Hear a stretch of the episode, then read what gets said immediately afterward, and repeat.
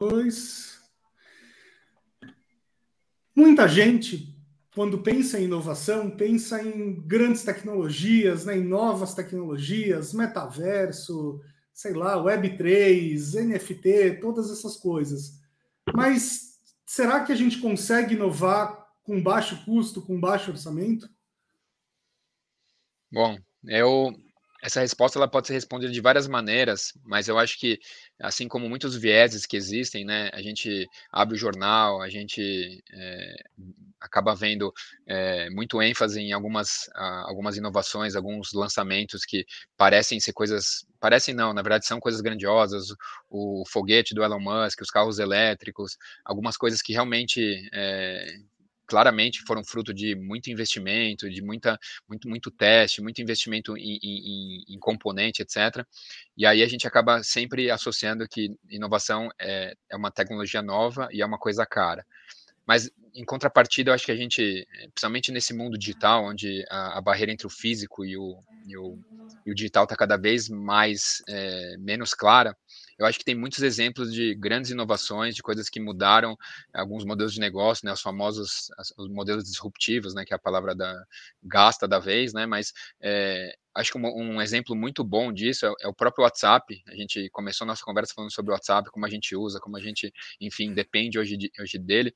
E quando a gente ouviu a, a, e começou a usar, é, acabou aparecendo, e depois com a, com a própria compra do, do, Facebook, né, comprou, adquiriu o WhatsApp, ficou, para mim, ficou muito marcado que os caras tinham uma estrutura de 16 funcionários, né? E eram provavelmente estavam no escritório pequenininho, provavelmente na época, não sei se é, as estruturas de cloud hoje que existem e são acessíveis, né, para, é, enfim, escalar, é, armazenamento e tudo mais, mas eu tenho segurança que os caras tinham uma estrutura de custo pequena, viável, etc. Eles acharam uma oportunidade é, colocaram muita, muito talento, muito potencial humano, que eu acho que é, é talvez mais importante até do que a, a, tecnologia da vez, o custo, etc. Tal, e fizeram um negócio que hoje em dia é incrivelmente revolucionário e que ainda vai, vai evoluir, vai transformar muito. Acho que é, a gente vai ouvir muito falar de, de como usar o WhatsApp mais para o mundo corporativo, para coisas que a gente ainda não vê de uma maneira muito clara. Mas respondendo a, a sua pergunta com esse exemplo, eu acho que sim, as tecnologias muito mais, eh, eu vejo muito mais como facilitadoras de, de alguns movimentos é, eu, no meu dia a dia, a gente vai provavelmente conversar disso, a gente faz muito exercício onde a gente pega uns, uns cards que a gente chama de tecnologias emergentes, e a gente, de propósito, a gente força as pessoas a pensarem no, no que, que a tecnologia pode fazer para responder uma dor, uma oportunidade de, de alguma coisa que está acontecendo, e não como a tecnologia é a ideia. A gente transforma a tecnologia emergente da vez em, em, em um facilitador, e nunca no, no protagonista da, da ideia que a gente quer desenvolver. Então, é, é, é, como eu vejo, eu acho que é, é a forma justa de, de não, não desencorajar as pessoas a, a, a, buscarem alguma coisa porque elas acham que não vão ter os recursos necessários para fazer essas mudanças. Muito bem, bem-vindos ao Story Talks Café, seu podcast sobre comunicação e negócios, onde de vez em quando eu, Bruno Scartozoni e o meu sócio Paulo Ferreira trazemos uma pessoa incrível aqui para conversar com a gente. Quem é essa pessoa de hoje, Paulo? Nosso convidado de hoje tem mais de 20 anos na área de insight e inovação. Um foco em planejamento estratégico, pesquisa de mercado e solução de problemas. Trabalhou por 11 anos na equipe global da Samsung, atuando em divisões de hard data e até em equipes de design. Desde final de 2019, está focado em criar uma identidade regional para Digital Labs da Mastercard na América Latina. É hoje professor da ESPM e diretor de inovação em produtos, além de líder do Mastercard Labs. Com vocês, Danilo Weiner.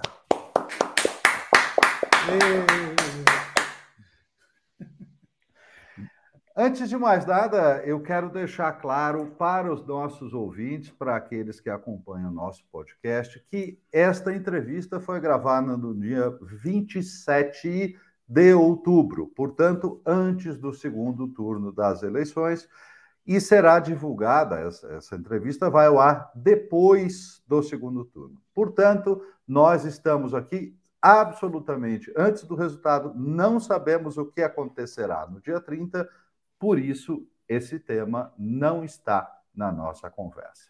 Vamos em frente. O mundo ainda não acabou.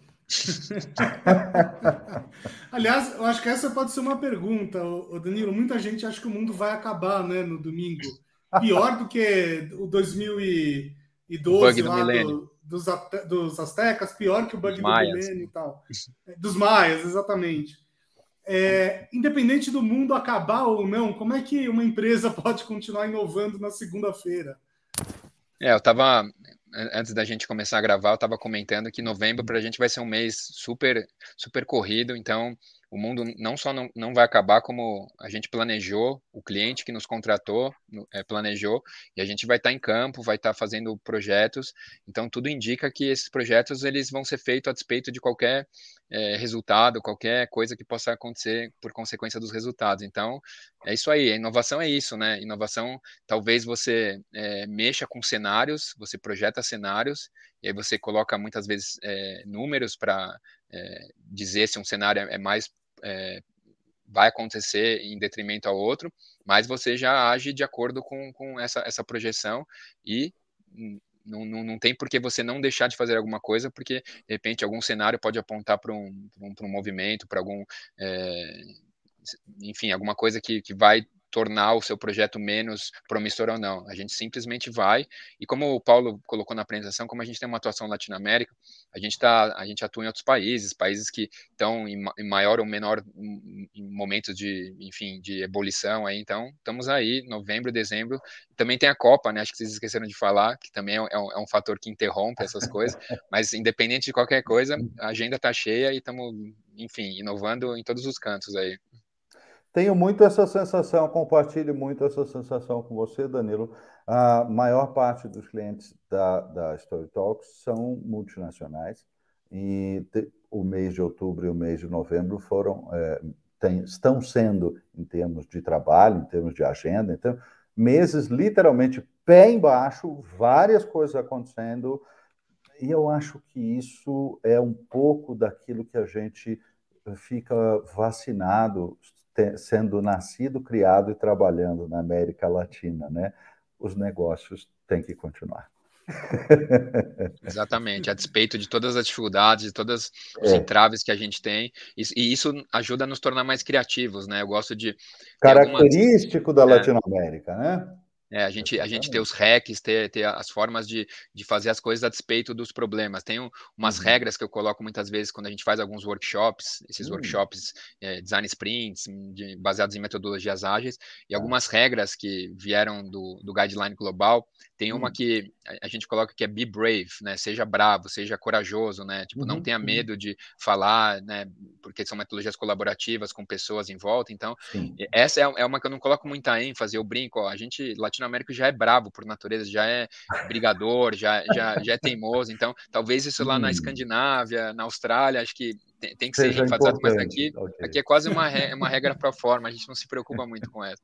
A gente usa outra regra que aí sim, que é confia no processo, o processo vai, vai abrindo aos poucos, você vai confia entendendo, porque às vezes as pessoas têm aquela insegurança. Então, a gente vai, a gente adapta as regras globais porque a gente acha que realmente faz sentido enfatizar. A cultura brasileira tem um pouco disso, né? Antes de entender o processo, o brasileiro já está tentando hackear o processo, né? Nada contra, você, você é, pode hackear, vai. né? Mas vai entender antes, né? Sim, por isso que é, é, é uma das quatro, cinco regras que a gente coloca, é uma que a gente gasta mais tempo e uhum. em, contrapartida com essa do Be Brave, que a gente dá uma ênfase um pouco menor, porque a gente sabe que é da nossa natureza, que a gente é assim mesmo. É, eu adorei esse seu comentário, porque é, confie no processo é quase um mantra para mim em muitas coisas. E não há um curso, uma aula que eu dei que eu não diga, escuta, gente, a metodologia, o processo é, é, é fundamental, realmente. Isso, isso faz parte da diferença de trabalhar em insight e inovação na América Latina o tempo todo, não é? Sem dúvida. Eu acho que é, tem algumas coisas que a gente é, também é, enfim, eu, esses 20 anos mais aí que você também colocou, que eu fui aprendendo, né, de você, é, de repente, eu, hoje eu faço menos isso, mas quando a gente, quando, principalmente na Samsung, quando a gente saía em campo, a gente visitava casa de consumidor ou fazia o que a gente chama no, no jargão é, de pesquisa invasão de cenário, né, de você entrar num lugar movimentado e observar comportamento de pessoas. Uhum. Eu acho que é, a espontaneidade do, do latino-americano, do brasileiro, é, torna esse trabalho de certa forma mais fácil, porque muitas vezes sei lá, imagino em outros países, eu já fiz campo em outros países, mas obviamente minha, minha experiência é muito mais aqui, né, Latinoamérica, eu acho que é, algumas, algumas máscaras de, de que, que, as pessoas colocam quando elas são entrevistadas, quando elas são observadas. Eu acho que em Latinoamérica isso é, fica mais difícil, né? A gente tem essa espontaneidade, a gente tem essa é, vontade de compartilhar alguma coisa que a gente gosta de fazer, né? E quando a gente, né, uhum. e, e, de novo, entre muitas metodologias, quando a gente fala com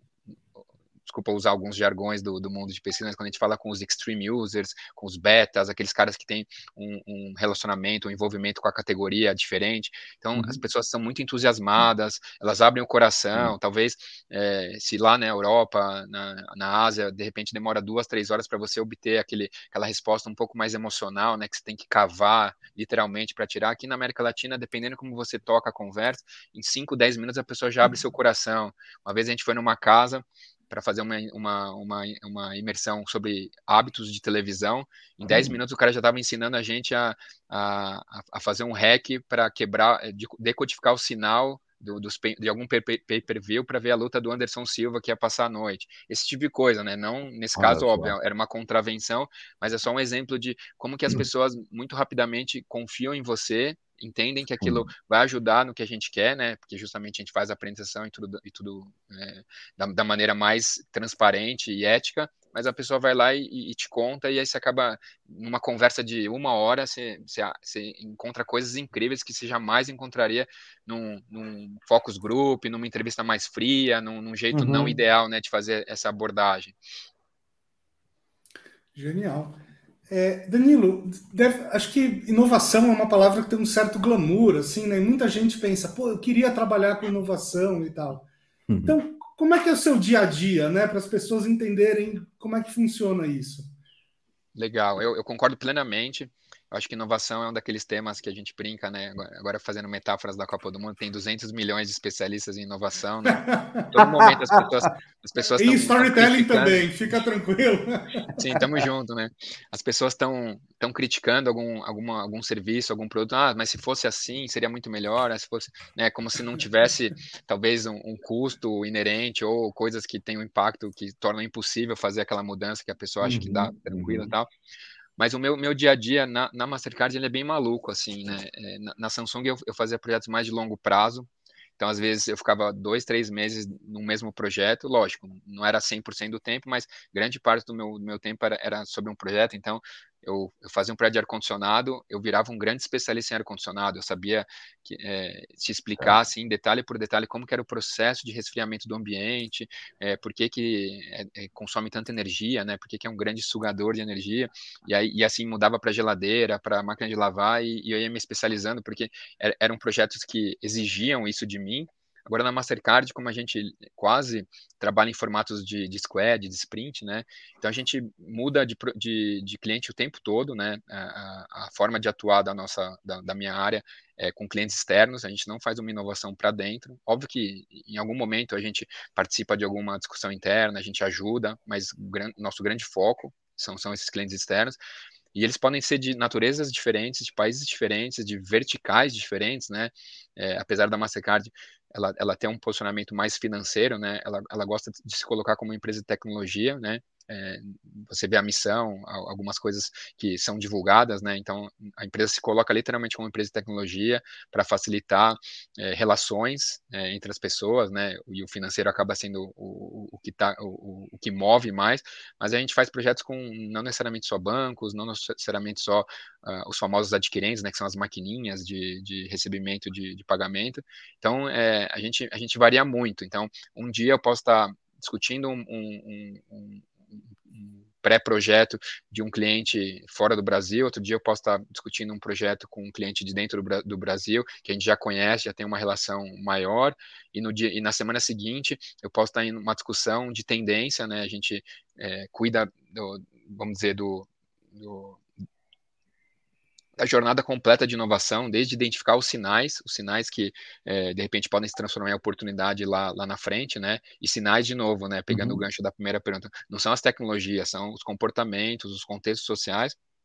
É a gente é, eventualmente transforma essa, essa captura de sinais em um projeto mais tático, onde a gente vai prototipar, vai criar alguma, algum conceito baseado no que a gente entendeu como um sinal importante para aquela realidade, para aquele contexto, e a gente pode até chegar num momento de implementar com, a, com um monte de parceiro técnico que a gente tem, né, porque como você deve imaginar, nossa área é enxuta, né? Não tem um time grande de designer, de, de, de desenvolvimento, então a gente também conta com, uma, com um mundo de parceiros que daí, de novo, torna as conversas muito diferentes, né? Conversas com clientes, com parceiros, com o time interno, com os, os stakeholders, né? As pessoas que estão é, dentro da, da, da, estrutura da Mastercard, que ajudam a vender nossos projetos. Então, é, é, é sempre uma... É, é, muito maluco, assim, é, enquanto na Samsung talvez uh, eu tinha uma, uma certa ansiedade de, putz, eu tô três meses numa coisa, tô ficando meio bitolado, na, Mastercard às vezes eu penso, putz, eu, eu queria agora fazer uma imersão maior, eu quero me aprofundar um pouco mais nisso, já é hora de sair e entrar em outro projeto. Então, parece que tem um ponto ótimo aí entre, entre as minhas duas realidades que seria, seria talvez a que me deixaria mais empolgado, mas os dois, os dois jeitos são legais e tornam essa, essa, essa coisa muito dinâmica, mas hoje eu vivo um mundo muito dinâmico, que cada dia tem alguma coisa aparecendo diferente aqui no radar. Quer dizer, no final das contas, sua rotina é muito parecida com a rotina de agência, né? Sim, uma consultoria, né? É, muito uma consultoria, exatamente. Multidisciplinar, juntando gente de, de várias áreas, e isso ajuda no processo de inovar, né? Super. Porque, é... porque traz um olhar diferenciado, ângulos vários para as coisas, né? A gente, é, um, acho que um exemplo que ajuda a, a tangibilizar esse desafio, Paulo e Bruno, a gente, muitas vezes a gente tem uma certa simetria de informação com o nosso cliente final, porque às vezes a, a, negociação é intermediada pelo, pelos que a gente chama de business developers, né, os desenvolvedores de negócio da uhum. Mastercard, e a gente às vezes não tem a, o, o tempo, o, o, abordagem necessária para saber que, quem que a gente vai encontrar nesse workshop que a gente vai conduzir, né? Se é um pessoal mais tradicional, se é um pessoal mais inovador. Então, eu lembro que em alguns projetos com neobanks, né, esses bancos novos aí que hoje em dia não são mais novos, mas eles ainda têm uma, uma pegada diferente dos tradicionais, é, eu recebia conselhos, ó, o, o CEO vai vai estar tá aí, ele é meio rockstar, então tenta dar uma segurada, porque talvez ele queira falar em cima de você e talvez ele ele, ele torne a coisa menos colaborativa do que deveria ser, né? Porque ele ele de repente vai vai ser protagonista, então toma cuidado. Aí, nas, duas semanas depois, ó, tem um, um, cara lá super tradicional, então você de repente vai falar do Pix, você vai falar de é, novas formas de pagamento, ele vai falar, putz, isso aí é, é, modismo, daqui a pouco passa, porque o cara é tradicional, então ele, ele tem suas crenças. Tá? Aí eu, discutindo isso com, com as pessoas aqui, como que a gente pode diminuir essa simetria de informação? A gente começou a procurar, é, por exemplo, é, assets, é, assessment, né, o nome técnico, mas é, coisas que a gente poderia descobrir no grupo uhum. que a gente uhum. vai participar, tipo um questionário simples, cinco, seis perguntas, para descobrir o perfil da turma e poder adequar o conteúdo para essa turma. Então, num, de um lado, naquele Neobank que eu comentei, saiu que a turma é super inovadora, então vamos falar de metaverso, vamos falar de Web3, uhum. vamos falar de assuntos emergentes, porque os caras conhecem, os caras estão ansiosos para conhecer mais. Agora, se cair aqui um scorezinho, né, que é um grupo mais tradicional, não vamos falar disso, porque isso vai gerar ansiedade, as pessoas vão achar que, que não faz sentido, né, porque eles estão muito presos no dia a dia, então vamos, vamos tomar um pouco mais de cuidado. Então, é, enfim, e, e, no fim tudo é, é, sobre história, né? Dependendo da forma como você é, aborda um assunto para um, um, tipo de perfil versus o outro, você tem é, a confiança no processo, lá de novo tudo é sobre confiança de processo, e você uhum. tem mais engajamento da, do, dos colaboradores lá, as pessoas que vão estar tá trabalhando com você e construindo o que quer que seja lá que a gente foi designado a fazer. Muito importante isso, né? É esse aspecto que você trouxe do lugar uh, da narrativa, do storytelling, em como é que você aborda essas pessoas uh, de um modo colaborativo. E esse começo é muito crítico, né? Se começar certo, abre a porta. Se começar errado, entorta tudo. Absolutamente tudo, não é?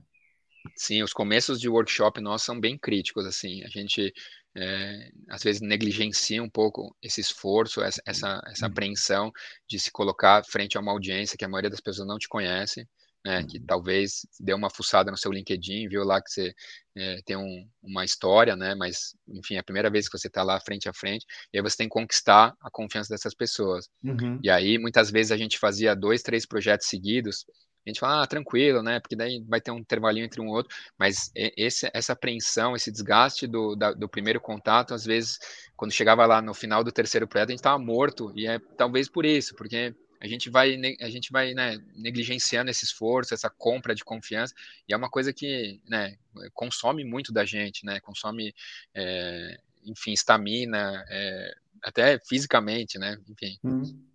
Uhum.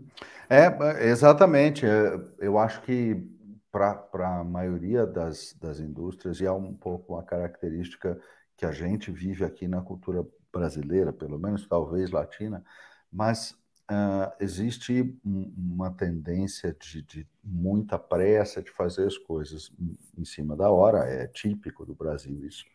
E a, a primeira coisa que isso custa é um começo cuidadoso, porque as pessoas estão com muita pressa para começar. E isso eh, faz, faz uma diferença gigantesca. Gigantesca. Porque você não tem outra uh, oportunidade de começar. Não, não vai ter. A, então, a segunda, a segunda impressão, né? É. Isso, não tem jeito. É. Né? É, isso é muito crítico. É, tem, tem, uma coisa que a gente sempre fala, no, inclusive no curso que você fez com a gente, né? Que é, assim, você tem né, 5 segundos, 10 segundos para convencer as pessoas a continuar, a continuarem te ouvindo. Assim como num filme você tem cinco minutos de cena, como num livro você tem uma página e olhe lá, né?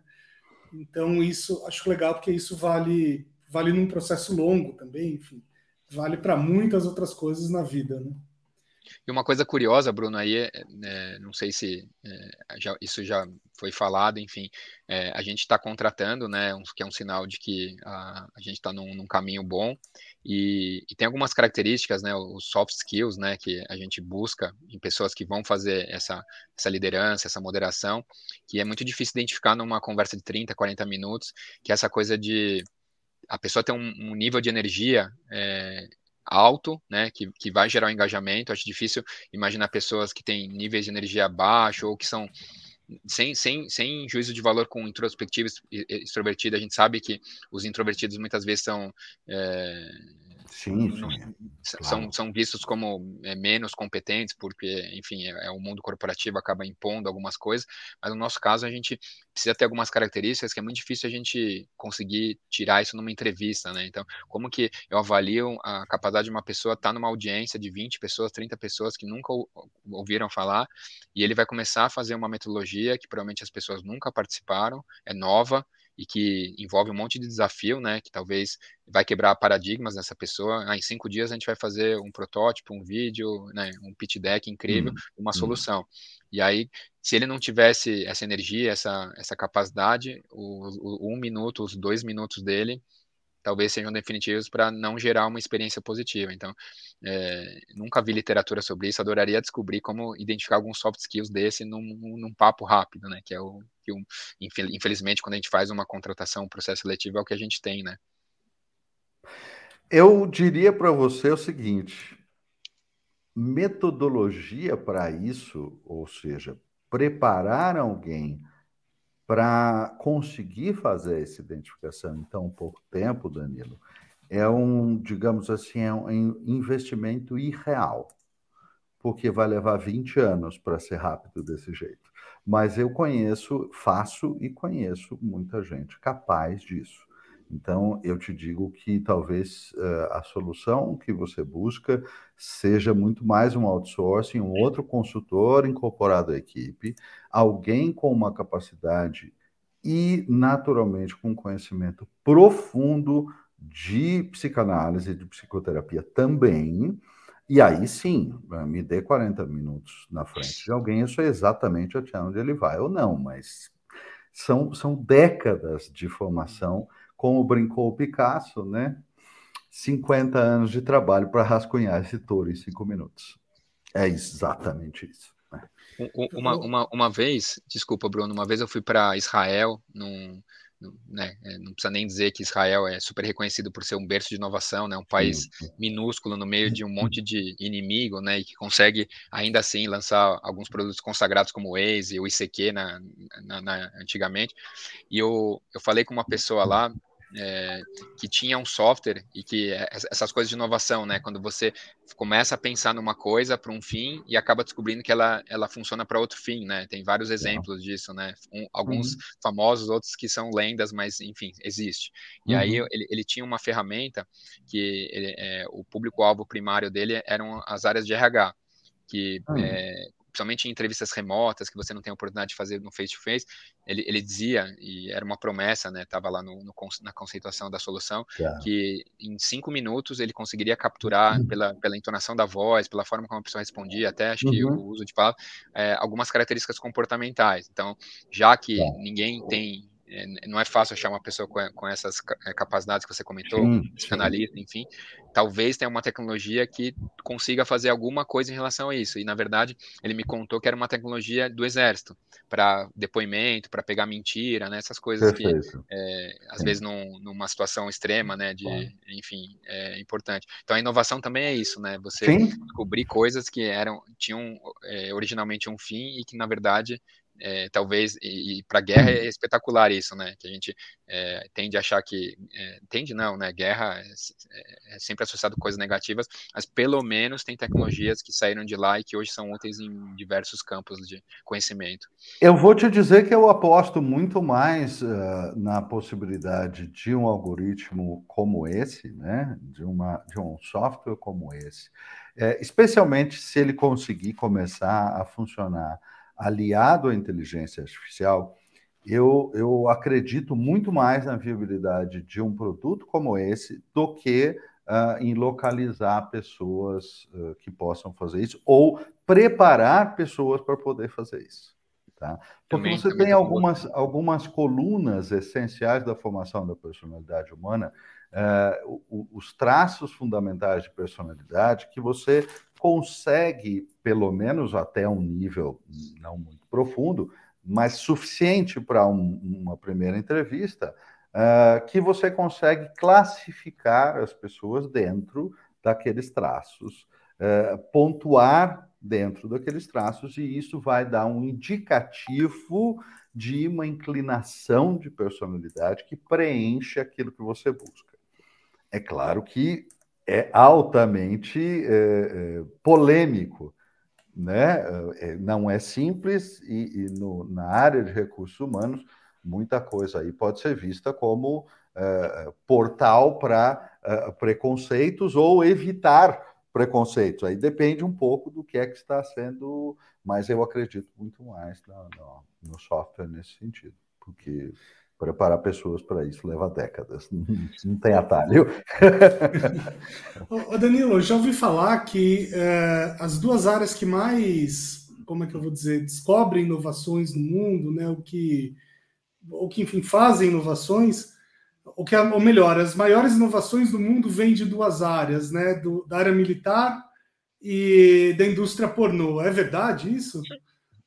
Da, da, área militar, eu, eu, não tenho a menor dúvida, porque eu acho que é, você pega esses países né, que, que investem bastante em tecnologia militar, eles devem colocar as melhores pessoas, né? De novo, é sobre capital humano, né? Deve colocar uh, os, os, cientistas, né? E lembrando lá também da Segunda Guerra, do Turing, né? Ele foi o cara que decodificou lá uh, uh, as, as, as mensagens do exército alemão e talvez ele foi talvez o grande protagonista é, no, no, no back-office, né, de, de ter a guerra, não, não ter caminhado para um outro cenário pior.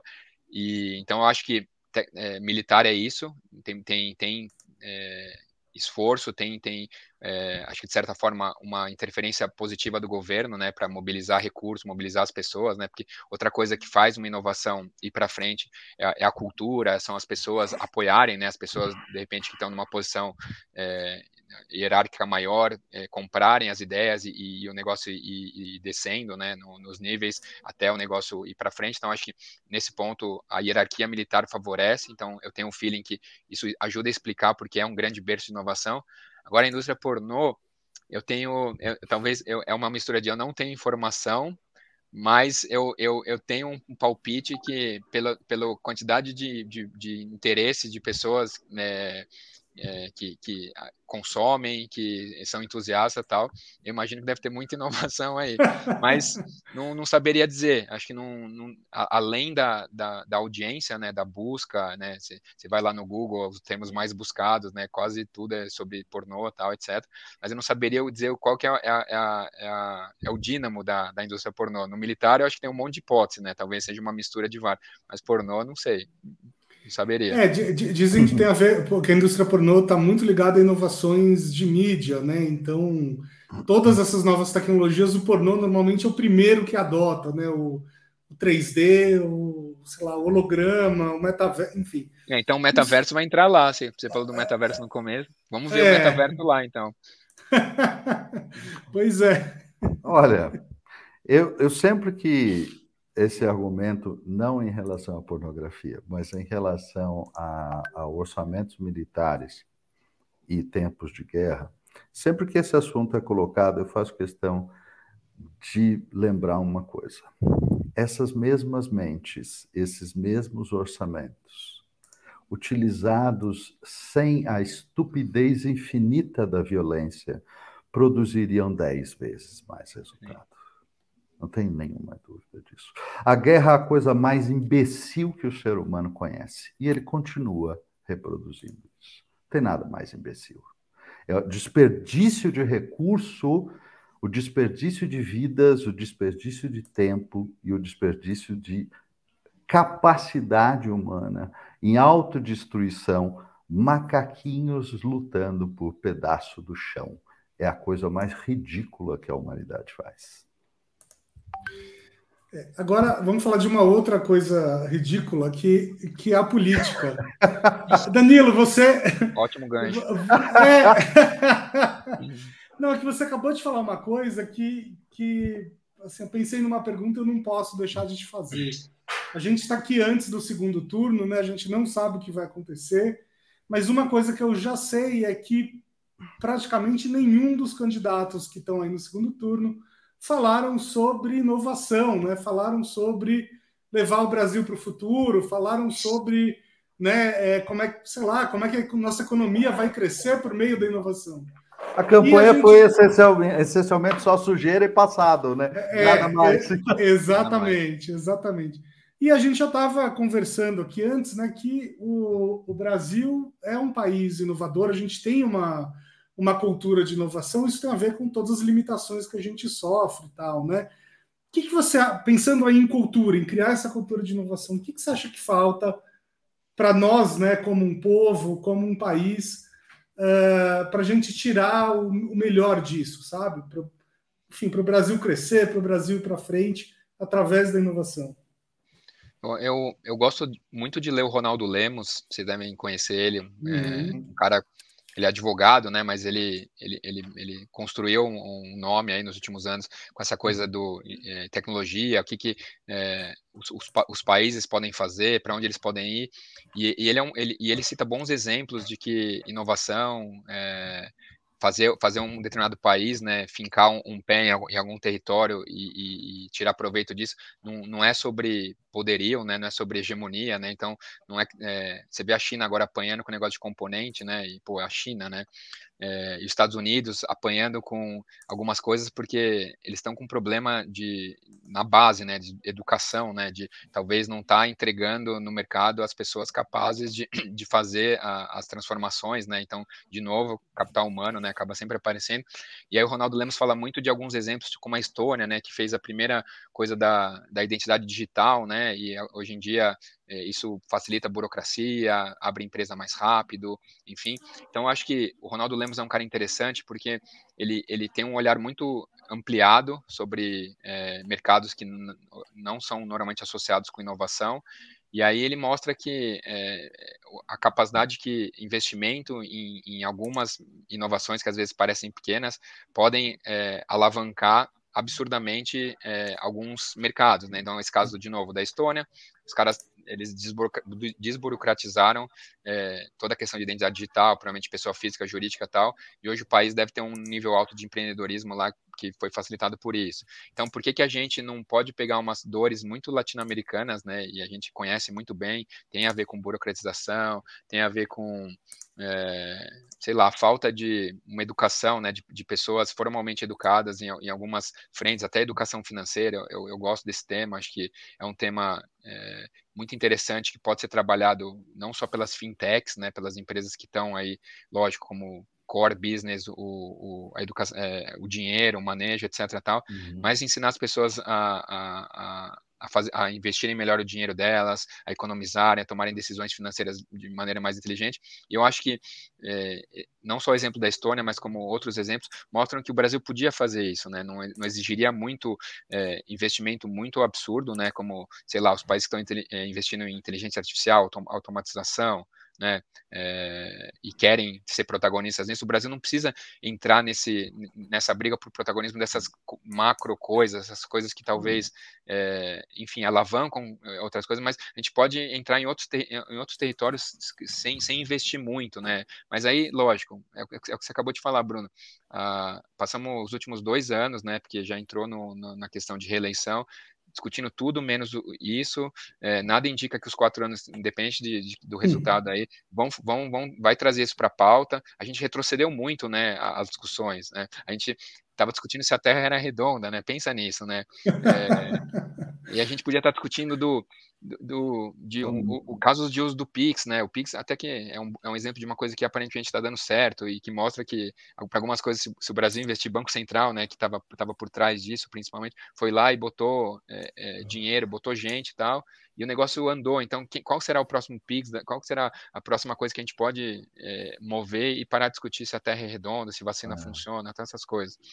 Mas, mas a área de finanças, especialmente de finanças ligada ao, aos bancos, é uma área na qual o Brasil é tradicionalmente conhecido como inovador. Aliás, a gente tem clientes nessa área e vem gente do mundo inteiro todo ano aprender com as inovações de produtos bancários brasileiros. Isso é uma área, isso é pouco falado, até pouco, pouco conhecido fora do setor, mas é uma área de altíssimo nível de inovação, né?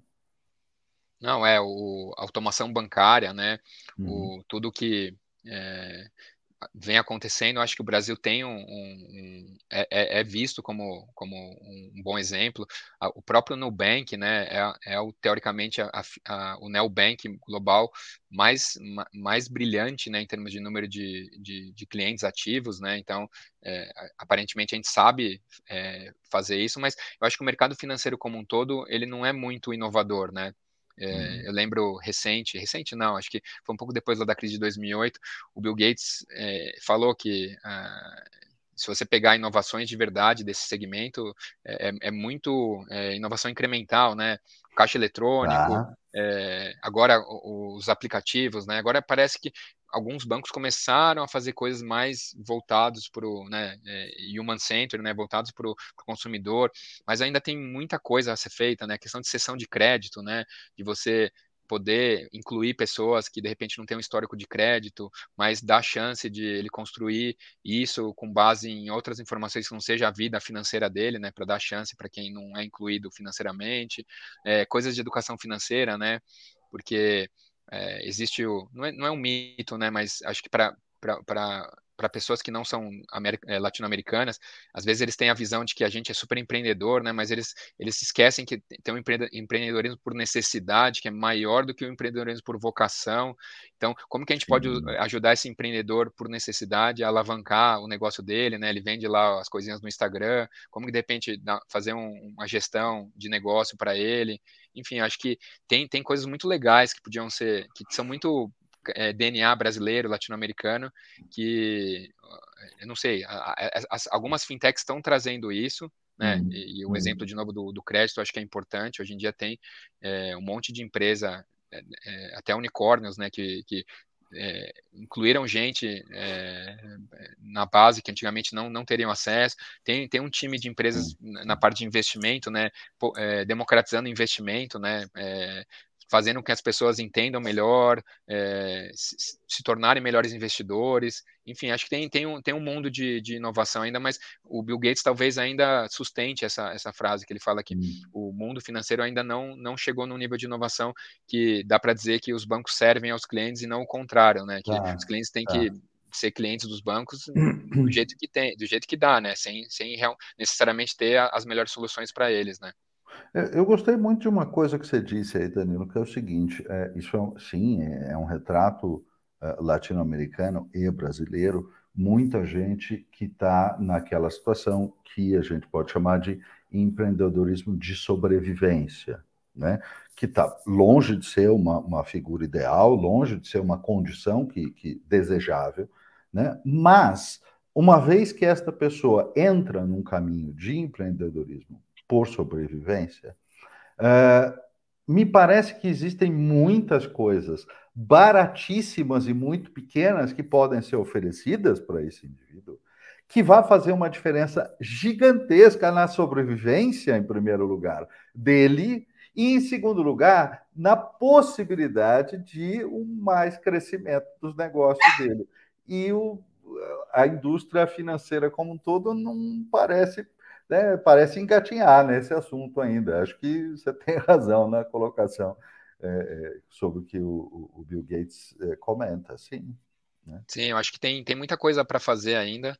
É, eu acho que tem, tem algumas dessas fintechs que realmente estão resolvendo problemas não dá para negar que Sim. elas resolveram problema, mas tem algumas que estão na onda de continuar dando produtos que não uhum. são necessariamente o que a pessoa espera, condições não favoráveis, né? O famoso emprestar guarda-chuva quando está sol e tirar quando está chovendo, né? As pessoas falavam isso, né? E é uma metáfora poderosa também, é, né? Muito, muito. Mas é, acho que não, não sei, talvez é, não sei daqui quantos anos que a gente vai, vai olhar e falar, nossa, agora eu consigo ver empresas que realmente oferecem as soluções financeiras que o, que o cliente precisa. Mas acho que a gente está tá no caminho, mas não, não tem um horizonte assim de quando que isso vai estar vai tá mais promissor ou não. Mas é um processo real que está acontecendo, né, Danilo? Eu, eu, eu, pelo que eu observo, mesmo do, dessa, dessa área financeira e tudo, depois que a gente teve uma digitalização pesada das coisas, né, muito, muito grande, a, a, a relação ficou muito melhor. Continua sendo tão problemático quanto, ou até mais, se você precisar ir na agência, porque agora mal tem Sim, agência. Mal tem agora, agência. agora, o resto, a, a parte de aplicativos, não sei o quê, é, é um processo de uma evolução bastante real, né? Bastante forte. Perdão. Tem um Coloca ele na câmera. Põe ele na câmera. Põe na câmera aí. É, um tá aqui, mas tem um outro agora aqui. É, é um minuto para tirar eles daqui, só um minutinho, por favor. Não, tranquilo, tranquilo. Olha, vamos lá, vamos aproveitar esse momento. O Bruno tem o Vitório e o Matucci, que não estão por aqui. Eu Perdão. tenho a Cristal aqui em casa, que também não está por aqui. Como chamam os seus cachorros, Daniel? A, a mais velhinha, que é um pincher, o pincher sempre tem a, a visão do inferno, chama Talita e a, e a, a vira-latinha, a gente tem a idade desconhecida, porque quando a gente adotou ela, a gente não sabia a ah, idade dela. Okay. Mas agora fechei a porta aqui, estamos tranquilo, desculpa. Imagina, acontece isso. É, é, eu acho que parte do que o home office trouxe de bom, inclusive, foi que a gente tenha mais licença de ser gente diante de outra gente. Sim. Abrir a cozinha, isso, né? Fundamental isso, é. sabe? É. Acabar com aquela onda formalista demais, Sim. uma bobagem. Aquela imagem da pandemia do repórter da CNN é, fazendo um super podcast, é, uma super transmissão, sei lá, guerra, alguma coisa. Uhum, aí entra uhum. a criancinha, né? E depois entra a esposa dele, tira a criança da sala. Aquela cena é incrível, né? Foi uma das primeiras cenas assim. Várias, né? E, é. e, eu acho que isso é muito real, muito interessante, porque coloca as pessoas para fora daquele cenáriozinho falso, daquela coisa formal de ah, não sei o quê, tudo impecável. Não é, a vida de ninguém é isso, gente. Então, eu, eu gosto muito disso. A autenticidade é um dos valores mais altos na minha escala, portanto, gosto muito das ideias. É, deixa eu dar uma guinada aqui no, no assunto. Danilo, você é professor da, da SPM, né? Você ensina inovação para os alunos. Como é que faz para ensinar alguém a ser mais inovador? Então, a, a, a matéria que eu, que eu dou o nome, ela não é inovação. Até é, eu estou completando um, um, um, ciclo de quatro anos já. Então, minha matéria já teve uns quatro nomes diferentes, mas eu sempre deixei claro, e, e, e o coordenador da época que me contratou, ele me contratou para pegar esse, essa, vai, é, que ele percebia que estava faltando no curso, que era uma visão mais de consumer, é, e coisa uhum. mais uhum. como que você consegue extrair com, é, insights verdadeiros para colocar num, num, processo de inovação, num processo de comunicação, num processo de criação de um modelo de negócio, de uma, sei lá, uma ressignificação de uma missão de uma empresa, e, e, independente disso, mas é, então nas minhas aulas, as primeiras, eu tentei trazer essa visão de consumer insight, de é, pensar sempre com a cabeça do consumidor, não não inventar uma coisa e depois descobrir para que ela serve, né? Mas sempre fazer a coisa que resolve um problema, enfim, e depois pensar na ideia. Uhum. E aí, é, no, no, na, no, nos primeiros cursos, minha matéria ela estava um pouco deslocada mais para o final. E eu sempre vi minha matéria como uma coisa muito mais estrutural, fazer as pessoas pensarem com a cabeça do consumidor. Que eu acho que pouca Opa. gente faz isso. E, e pouca gente faz isso bem, né? Então, minha missão nas minhas oito aulas, três horas cada, eu, eu, eu, é mais longo do curso que eu fiz com vocês, então tenho mais chance e tenho mais intervalos para fazer. Eu uhum. procuro dar ferramentas para eles, para eles pensarem a cabeça do consumidor. Então, nessas matérias, né, nesses momentos que, eu, que, a minha matéria estava mais para o final, as pessoas, eu percebia que elas me olhavam com um olhar meio, putz, ele está ele tá repetindo conceitos que a gente já teve. Então, eu criei uma jarra que é, toda vez que eu, eu, falava um conceito que eles já tinham, eles não queriam ouvir mais, eu colocava um papel e depois transformava em chopp lá no bar lá da Joaquim Távora lá.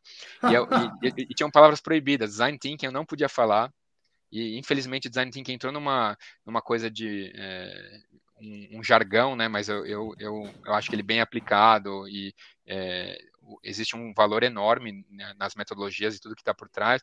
Eu lembro que tinha expressões como jobs to be done, que vocês devem conhecer, é uma metodologia famosa, né, de você pensar no uhum. produto ou serviço muito mais em função do que ele faz por você e não do que ele é, né? Enfim, uhum. e aí você amplia o entendimento de concorrência, né? Então, enfim, tinha essas palavras que eram proibidas. Aí aos poucos eu fui lá, né? É, deixei a, a, humildade de lado, falei, falei para o coordenador, meu, a gente precisa mudar isso aqui para o começo, é mais estrutural, precisa mudar esse nome, esse nome dá uma falsa ideia, etc. tal. E aí hoje, comecei semana retrasada. Minha matéria chama Consumer Insight, que eu acho que é o nome que mais reflete o que, ela, o que ela representa, e ela está no começo do curso. Então, eu consegui, batalha de quatro anos, colocar no, no devido lugar e com o seu devido nome.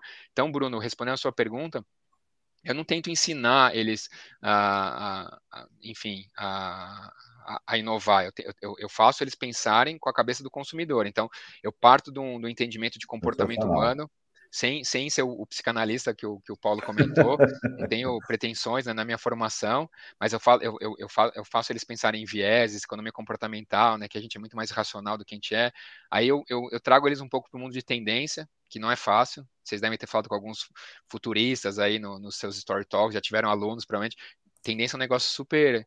É, você sua muito para entender uma, uma É muito uma delicado, é muito é, delicado. E aí é. depois é. tem a parte de campo, que eu levo a, a galera para campo, etnografia, a diferença de entrevista é, pessoal, focus group, visita em casa. E aí depois eu ensino eles a contar a história, que daí é, é. entre vocês, entre o que eu aprendi com vocês, porque as, é, não muito tempo atrás é, eu, eu, eu, trabalhei em áreas é, de pesquisa puro sangue, né, aquelas que faziam aqueles relatórios cheios de gráfico, tá, e no final tinha a conclusão, mas eram 200 slides, chegava no, no slide final e já perdeu todo mundo, né, não, não, hoje em dia não faz mais nenhum sentido você fazer a apresentação, né, de, de gráfico, de número, você tem que ser muito mais sucinto, você tem que usar outros estímulos, né, tô falando para vocês o óbvio, né, mas eu, eu tento fazer os alunos refletirem sobre isso, né, Bacana. que ninguém mais tem saco, né, o TikTok tá aí para mostrar, é, vídeo de 30 segundos já é longo para uma geração aí, né? Então, como, como contar histórias de, é, de, uma maneira super persuasiva,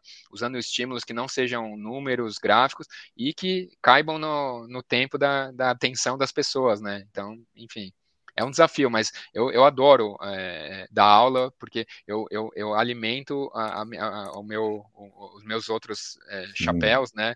Então, às vezes eu testo metodologia com os alunos, né? E acho que eu sou muito transparente com isso. E aí trago coisas que eu, que eu, que eu vi também no mundo corporativo para lá. Então, eu faço uma, um mashup de, de coisas aí com, com a turma e com o mundo corporativo. Genial isso quando a gente escuta um professor falar que ele brigou quatro anos para carregar a matéria dele para o lugar correto no curso. Isso é uma coisa que dá uh, esperança na humanidade. Você entendeu? Porque, cara, professor. Não sei, deu esperança para mim. Não, é, é fundamental, é fundamental. Quer dizer, como é que você pode pensar a comunicação de consumidor, comunicação de massa, sem entender com quem você está falando, como é que essa gente pensa. E assim, essas batalhas que professores carregam, né? E, e, Danilo, eu, Bruno, você, somos só três professores, mas existem bilhões de professores todo dia nesse mundo fazendo exatamente um esforço desgraçado para algo assim, colocar as coisas nos lugares onde precisa para ajudar as pessoas a, a, a conseguirem entender e pensar melhor professores são parte da esperança desse mundo. Isso eu não Sim. tenho dúvida. A sua atitude eh, demonstra muito claro isso. Sim. Ué? Agora, eu, eu amei a história da, da jarra lá, né? Da jarra das buzzwords. Isso, isso é sensacional. E aí, uma, uma pergunta: qual foi a palavra que mais te fez colocar pagar chopp? Cara, eu, eu acho que foi um misto de design thinking, né? É, com é, alguma coisa human-centered, né? Porque na, tudo, tudo meio que se mescla, né? Mas eu não podia. É, ah, o duplo diamante. Não sei se vocês já, já viram, né? O design thinking ele, ele é legal porque ele com os jargões, né, que então, é, na jarra lá eles bombavam, ele, ele mostra que o processo de, de inovação, de, de, de, geração de ideia, de, de qualquer criação, ele tem que ser sempre, o consumidor tem que estar sempre no processo. Antigamente, e eu falo isso também na minha aula, é, as empresas mais inovadoras, no máximo, elas faziam uma pesquisa lá no começo do processo. Por exemplo, indústria automobilística, eles faziam aquelas clínicas, né? Levavam lá é, uhum. protótipos, maquetes, a, a, pessoa avaliava, escolhia a cor, tal, não sei o quê. E aí esses inputs eram levados para a próxima fase, a de produção, e o carro era lançado lá cinco anos depois, né, com base no insight que foi cinco anos atrás, que talvez não faça mais sentido. O, o design thinking ele, ele, mostra que você tem que ir voltar o tempo todo, né? Então o, o duplo diamante é a, é a, representação gráfica disso. Então você começa com uma coisa mais exploratória, então é um diamante mais aberto. Aí depois você volta e você começa a, a, a a idealizar, a criar os conceitos. E aí, com, com isso em mãos, você volta em campo, só que não tão aberto, porque agora você já explorou, passou de uma exploração maior para uma coisa menor. E aí você volta e você é, efetivamente põe lá. Só que o duplo diamante ficou muito.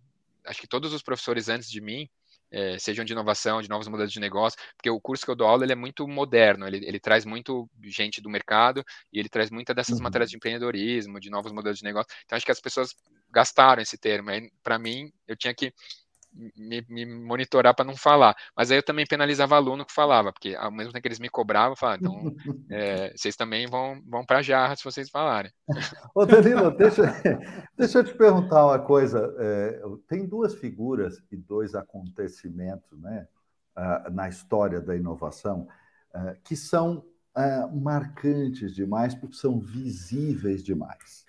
Um deles é lá no início da história da, do, automóvel, do automóvel, quando o Henry Ford eh, disse a famosa frase: se você perguntar para o consumidor o que ele quer, ele vai dizer que ele quer um cavalo mais rápido. Então, ele não ouvia ninguém. Né? Henry Ford literalmente não ouvia ninguém. E ele construiu a Ford. Uh, e depois, para renovar esse voto, veio Steve Jobs, exatamente, aonde ele trazia produtos é, que, obviamente, não era isso na realidade, porque para quem conhece a história, mas que pareciam trazidos do éter. Da cabeça né? dele. Da cabeça dele, out of the blue, né? caídos é. do céu, quando nada disso é verdade. Né? Eles faziam uma pesquisa muito, muito séria nas outras empresas, né? na tecnologia, esse é o fato. Mas para o mundo lá fora, que não participa de processo, parecia um milagre acontecido. E, e, aí, como é que fica é, a cabecinha dessas pessoas que vão tentar aprender inovação quando elas falam assim, não, peraí, os dois maiores nomes diziam assim, foda-se o que o consumidor pensa. E agora? Puta, é, é, é, é, sensacional que você trouxe esse, esse ponto, porque é, no meu curso é, é, a, é, a, hora que, que acho que eu sou tomado por um, um, uma força interior que eu, que eu desmistifico isso, né? porque isso, a, a, no caso do Jobs, você já falou, ele, ele, ele foi mal interpretado nisso, porque é óbvio que ele, ele ouvia tal, mas no caso do Henry Ford, eu acho que o que ele quis dizer na época, e lógico, nunca a gente vai saber de fato o que é, é que você não pode fazer a metodologia tradicional. Você não pode chegar para o cara e falar, ó, é, tá vendo essa carroça? O é, que, que você gostaria de fazer no lugar dela, né? O cavalo mais rápido, tal, uma roda com o, o raio maior, tal. Você não pode fazer a, a, perguntas é, óbvias que é, você, não, você não estimula o consumidor, você não, uhum. você não explora a, a, capacidade inventiva de abstrair as coisas e, e enfim, e, e você vai perguntar uma coisa ruim, você vai receber resposta ruim, né? Já que você falou palavrão, é, é, shit in, shit out, né? Então, é, claro. eu acho que o, Henry, o Henry Ford, ele, ele queria dizer isso. Então, eu vou lá e falo, galera, pesquisa tradicional... Imagino que sim. É, porque, porque se a coisa for somente incremental... Nossa, é, nossa, é. é. assim, mas ninguém vai a lugar nenhum. Não, não tem e aí, quando eu chego, não tem mudança. Claro. E aí, quando eu chego nessa aula 5, eu falo, ó, um bom pesquisa, uma boa pesquisa de campo, lógico, vai variar dependendo do tema tal. É, envolve muito você sair em campo, você ir na casa das pessoas, você fazer observação, você perguntar as coisas, mas é, deixar as pessoas falarem, é, livre, né, sem, sem gerar os viés, é você falar com expert, é você falar com o consumidor da massa, o consumidor que está meio na base, né, que é, existem conceitos que mostram que um, existe um consumidor que fica entre os experts e a massa, que sabe se comunicar com os dois, então, e é um cara que, como eu já falei, ele já tá, ele tá na frente daquela tendência, daquela categoria, então, ele sabe identificar uma coisa antes tá. que todo mundo, é só você dar o estímulo certo para ele, e aí tem invasão de campo, né, invasão de cenário, desculpa, de você ir numa paulista, num, num, num lugar legal e, e observar, entrar num ônibus, observar tal. E e a, e a, multifuncionalidade, né, Paulo, que você falou em um momento, é você levar o cara que é designer de formação, eu, eu sou um super fã de designer, né, o cara que tem a capacidade de ver uma pessoa fazendo alguma coisa, abrindo uma porta, e, putz, a maçaneta está no lugar que talvez não é ergonomicamente a melhor, mas um antropólogo também, que observa hum. um comportamento e, e vê que, meu, por que, que aquela pessoa está fazendo aquilo lá, falando aquilo lá? Tem alguma coisa cultural, alguma coisa muito enraizada que faz ela ter aquele comportamento, então, não, é difícil, vamos tentar de outra forma. Então, você leva as pessoas certas, é, faz um, um, vai e volta no campo, né? Com o duplo diamante, não tem jarra aqui, eu não vou pagar, então. É, e aí você vai vendo e no final você, meu, é, você faz o download de tudo que você viu, observou, e aí tem, é, tenho certeza que vocês devem curtir a, a, coisa dos mapas mentais, das coisas de você botar na parede tudo que você aprendeu, e aí numa visão única você consegue ver um insight verdadeiro, e aí sim você está pronto para fazer o carro mais rápido não, e não o cavalo mais rápido. Então, eu acho que e, e essa frase dele, a má interpretação do Jobs, é isso. Se você sair perguntando de um jeito idiota, você vai receber resposta idiota que não vai servir uhum. para nada. Uhum. Então você uhum. tem que saber o jeito certo, e o jeito certo não é fácil. O jeito certo envolve suor. Exatamente, envolve... porque aí não é, não é sobre a coisa, é sobre a dor. Qual é o problema que está resolvendo? E veja, o Jobs sabia exatamente qual era o problema que ele estava resolvendo. É isso, né? É. Só que não adianta perguntar de man... que para quem vai responder de maneira incremental, não vai, não vai. E você tem que estar tá pronto para trazer as verdades incômodas, né? Tem uma frase uhum. do Musk que é boa, que ele fala que quando, quando você sai em campo, você tem que estar tá preparado para voltar menos errado do que você começou. Você talvez você não vai resolver tudo, você não vai trazer uhum. todas as verdades, né? mas você vai repensar algumas coisas para vocês eram óbvias. Então, Genial. por isso que às vezes eu, eu, eu falo, ó, focus group, use com moderação, mas se você, é, o, o, bom do focus group é que você leva os executivos, a galera que fica lá no ar-condicionado, é, etc., que ele não vai querer sair na rua, talvez, mas pelo menos lá no, na sala espelho do Focus Group, com as coxinhas, com o ar-condicionado, ele vai ver o consumidor ele de verdade dele. E aí ele vai é... ver que, pô, talvez aquela campanha genial que ele só ele achou porque ganhou o prêmio, não, não conectou com o público dele. Não, e aí, a parte divertida da história é que lá dentro da sala senta um consumidor que tem zero a ver zero compromisso Imaginou. com os executivos do outro lado do espelho e que diz com todas as letras: aquela campanha é uma merda. É, não entendi acabou. nada. Não entendi nada. Dizer lá, Pronto, é. Acabou. É. E, né, e, é a única forma dele ouvir isso, na verdade. Sim, Às então. vezes. Você tem que trazer os caras para ouvir as verdades, né? E a, e a, pesquisa tradicional muitas vezes não, não, não, tinha medo de trazer esse questionamento, né? De mostrar que o cara estava errado. E o, a frase do Musk é boa para isso. Você tem que provar que você, você tem que trazer, diminuir o seu erro. Provavelmente você não vai eliminar ele, mas cada vez que você sai em campo, cada vez que você fizer alguma coisa, você vai diminuindo a, a sua interpretação errônea que você tinha originalmente de um público, de um mercado. Aliás, o Elon Musk, que não sei se vocês sabem, mas pelo que eu li de notícias um, uma meia hora antes desse programa, é, declarou que o Twitter está Comprou. oficialmente comprado, né? Ele é, entrou na dia, sede né? do Twitter carregando uma pia. Let ah, é? Isso eu não sei, isso eu não vi. Não, não, a cena, que, a foto que foi divulgada por ele, inclusive, é ele entrando na sede do Twitter carregando uma pia, pia de banheiro. E a, a, a legenda da foto é Let that sink in. Então, é um trocadilho com sink, né? que é, é deixe isso é, é, ser entendido, deixe isso ficar estabelecido, ele entrando na sede do Twitter. Let that sink in. Mas é, essa notícia Elon é fresquinha Musk. mesmo. Mas amanhã Elon pode mudar Musk, é. tudo, né? Pode, é. claro. Pode. Elon Musk pode mudar tudo. Exatamente. Pode. Falando de coisas que podem mudar tudo, você, é, alguns minutos atrás, deu, deu um exemplo ali né, de inovações que, que parecem muito legais, mas que às vezes não servem para nada. Né? Eu tenho um pouco a impressão de que esse é o caso do metaverso que está sendo criado pela Meta. Né? Até por acaso fiz um post no dia de hoje sobre isso e o Paulo já fez vários aí nos últimos tempos, né? Eu fiz Minha vários, sensa... eu... É. faltou só eu prever que um acionista ia mandar o, o, o Zuckerberg parar de falar de metaverso. Certo? Minha sensação é que a ideia do metaverso é muito legal, talvez ela tenha um monte de utilidades, mas esse metaverso amplo que a, a Meta está tentando lançar é, carece justamente dessa resposta, né? Que assim, para que serve, né? Por que, que isso vai melhorar minha vida? Você é. tem essa impressão também? Eu vou, eu vou dar, eu vou responder sua pergunta com em duas frentes. A primeira é, é a minha uhum. opinião sobre o metaverso.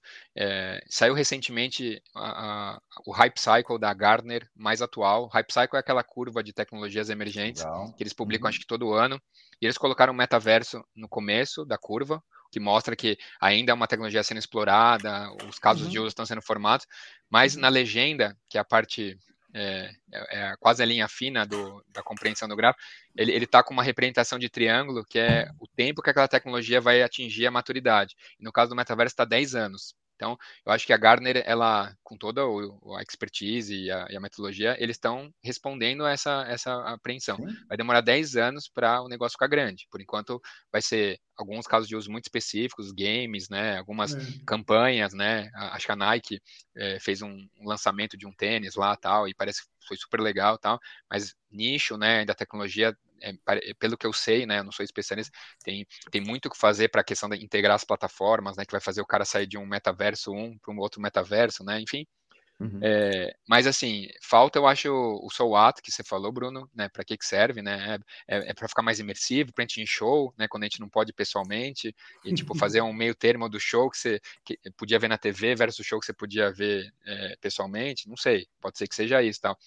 E aí, um exemplo que eu gosto de dar para meus alunos quando a gente fala de é, lançamentos, produtos ruins, que provavelmente não tiveram nenhum respaldo de Consumer Insight. Não sei se vocês ouviram falar da história do é, um, uma luva para mulheres colocarem absorvente, tirarem absorvente, que foi lançado na Alemanha é muito, é, essa história é muito grave, assim, é, e ela pode ser, enfim, tem muitas nuances interessantes, provavelmente não culturais. Conheço, não conheço essa história, história é muito boa, depois pesquisem, eu mando o nome para vocês. Um, ah. Startup, isso que me, para mim é mais chocante, não foi uma empresa tipo uma empresa tradicional que tinha lá um monte de produto no pipeline e lançou um errado e tudo bem que os outros compensaram. A startup parece que só, só existia para isso, né? Hoje em dia provavelmente não existe mais. E eles hum. estudaram o mercado, provavelmente do jeito que o Henry Ford é, fez, né? Fazendo perguntas enviesadas, perguntas que não tá. traziam as respostas que importavam, e lançaram ah. uma luva para as mulheres é, tirarem o absorvente interno, né? E a luva era rosa. Assim, esse era um detalhe muito marcante né, na, na, na, concepção. Então, como o público é feminino, a luva era rosa. E aí, na hora, a, as pessoas, a, as mulheres falam: Meu, por que, que eu preciso disso, né? É, por que, que eu preciso de uma luva? Eu, eu, eu conheço hum. meu corpo, eu, eu tenho, né? É, claramente foi um produto que foi lançado com base nos tabus masculinos, na, na tipo, é, para começar a empresa só tinha homem, então já, já é, é espetacular, porque, né? Uau! E aí eles, eles lançaram isso, e, e enfim, não sei, é, para mim, as, é, as, perguntas, quem investiu dinheiro nisso, quem acreditou nisso, se, se eles falaram com algum consumidor, pelo menos um, né? O, a, a, mãe, a irmã e tal, mas é horrível, é um, é um exemplo de o que não fazer quando você vai lançar um produto ou serviço. Desculpa ter saído totalmente do metaverso, Bruno, mas é, não, isso é tão chocante. É não, mas é, é, a mesma coisa, né? Quer dizer, o, que, que eu vou fazer com isso? Eu não preciso é. disso. Gente, é, é, essa é uma das oposições mais graves e difíceis de você uh, contornar, porque quando alguém diz eu não preciso disso, uau! Então, né? Sim. A não ser que seja uma compra apenas por desejo, por outras coisas, mas tem que ter uma utilidade, senão, em geral, né, vai rolar. Você podia postar disso, Bruno. Depois eu te passo o nome da empresa e tal. Pô, por favor, fiquei, é fiquei curioso. Fiquei é. curioso mas, mas, você sabe que a, a, quando você fala do gráfico do, do, do Gartner Group e a, desta, de, deste pensamento de uma timeline que vai levar uma década, aí sim. Aí eu olho para isso e falo, hum, tá, ok Acho que sim, isso é real. Mas você entende que este é o problema, e eu botei isso num artigo no LinkedIn alguns meses atrás. O problema é se levar 10 anos, algumas pessoas, algumas empresas não chegam vivas lá. Não é chega, 10 anos é muita coisa. É. Isso. é. por isso é. que elas mentem sobre a timeline, porque elas vão morrer antes. E, esse é o ponto. E aí tem a questão do, do Facebook, Meta agora, né? Se eles botarem muita ênfase nisso versus o cash call deles, né? O que dá dinheiro, isso pode mudar é, valor deles, a, o, por que, que o Facebook existe, né? Então tem uns impactos interessantes. E é o que está acontecendo, né? As, é. as ações despencaram. Sim. Depois daquele acionista falar aquilo, então despencaram mais ainda. É. E eles têm um problema com, com fake news, com, com, enfim, com coisas que a gente sabe que impactam, né? Porque hoje em dia transparência, etc, tal, é fundamental. E, e essa, essa é parte do problema, né, Danilo? Que, que o, o... É, é, mais do que apenas o, o Zuckerberg só falar do metaverso. Uh, né? Na verdade, o acionista estava reclamando lá não apenas disto, da, porque o Zuckerberg, vamos lá, é, hoje é a figura pública, a face pública do Meta. Mas não era exatamente só sobre isso que ele estava falando. Ele estava falando sobre dinheiro e atenção da companhia como um todo monotemática, quando ela tem coisas muito sérias que ela precisa resolver, que você Sim. acabou de citar. Então, é. gente, não dá, não dá para você ficar ninando uma coisa aqui quando o prédio ao lado pega fogo. Não, não vai rolar. Exatamente. Mas esse é o problema lá da, da cúpula lá, né? A Total. gente só vai, é, aquele meme do Michael Jackson, comer pipoca e olhar o que vai acontecer, né? Uhum.